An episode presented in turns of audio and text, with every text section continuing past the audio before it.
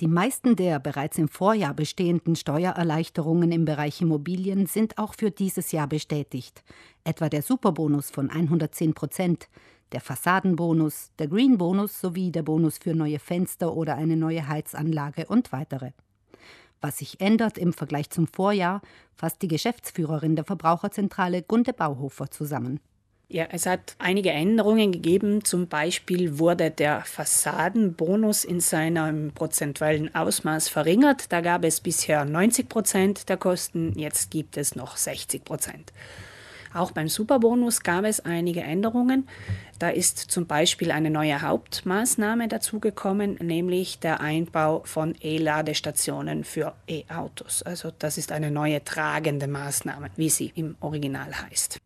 Die Verbraucherzentrale hat ihren Leitfaden zu den Steuererleichterungen im Bereich Immobilien den neuen Richtlinien entsprechend überarbeitet. Sie finden ihn auf der Homepage der Verbraucherzentrale. Das ganze Thema ist sehr komplex. Das war für uns auch der Anlass, diesen Steuerleitfaden herauszugeben. Er ist mittlerweile in seinem Umfang gewaltig gewachsen. Das sind mittlerweile zwölf Seiten Informationen zu diesen ganzen Möglichkeiten der Steuerabschreibungen. Die Materie ist nicht einfach. Es ist wirklich schwierig, sich als Laie da einzulesen und vor allem die ganzen unterschiedlichen Boni, die der Staat hier mittlerweile aufgelegt hat, sorgen für reichlich Verwirrung. Gerade bei der chronologisch jüngsten Maßnahme, dem Superbonus von 110 Prozent, läuft nicht immer alles glatt. Das belegen zahlreiche Fragen und Beschwerden im Zusammenhang mit dem Superbonus, die bei der Verbraucherzentrale eingehen. Laut Gunde Bauhofer ist das einzige Heilmittel gegen dieses Chaos, sich im Vorfeld gründlich zu informieren.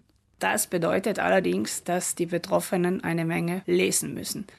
Betrachten Sie die Bauprojekte, die Sie umsetzen wollen, immer als Ihre eigenen, unabhängig von den staatlichen Beiträgen. Prüfen Sie also, welche Materialien werden eingesetzt, wie viel kosten diese Materialien, was ist die Qualität dieser Materialien, wie viel kostet mich die Arbeit. Denn wenn irgendwas nicht stimmt, sei es jetzt von der Qualität her als auch vom verwaltungstechnischen her sind Sie immer die Ersten, die in der Schusslinie stehen. Die Agentur für Einnahmen wird zu Ihnen kommen und Sie werden dann die Schuld sozusagen weiter abwälzen müssen. Daher ist es wichtig, genau zu wissen, was hier gemacht wird, zu welchem Preis.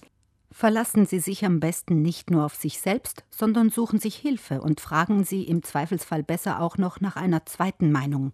Holen Sie sich fachkundigen Rat, lesen Sie sich selbst ein, geben Sie die Verantwortung nicht ab. Zu den verschiedenen Boni im Bereich Immobilien bietet die Verbraucherzentrale Südtirol auch persönliche Fachberatung nach Terminvereinbarung.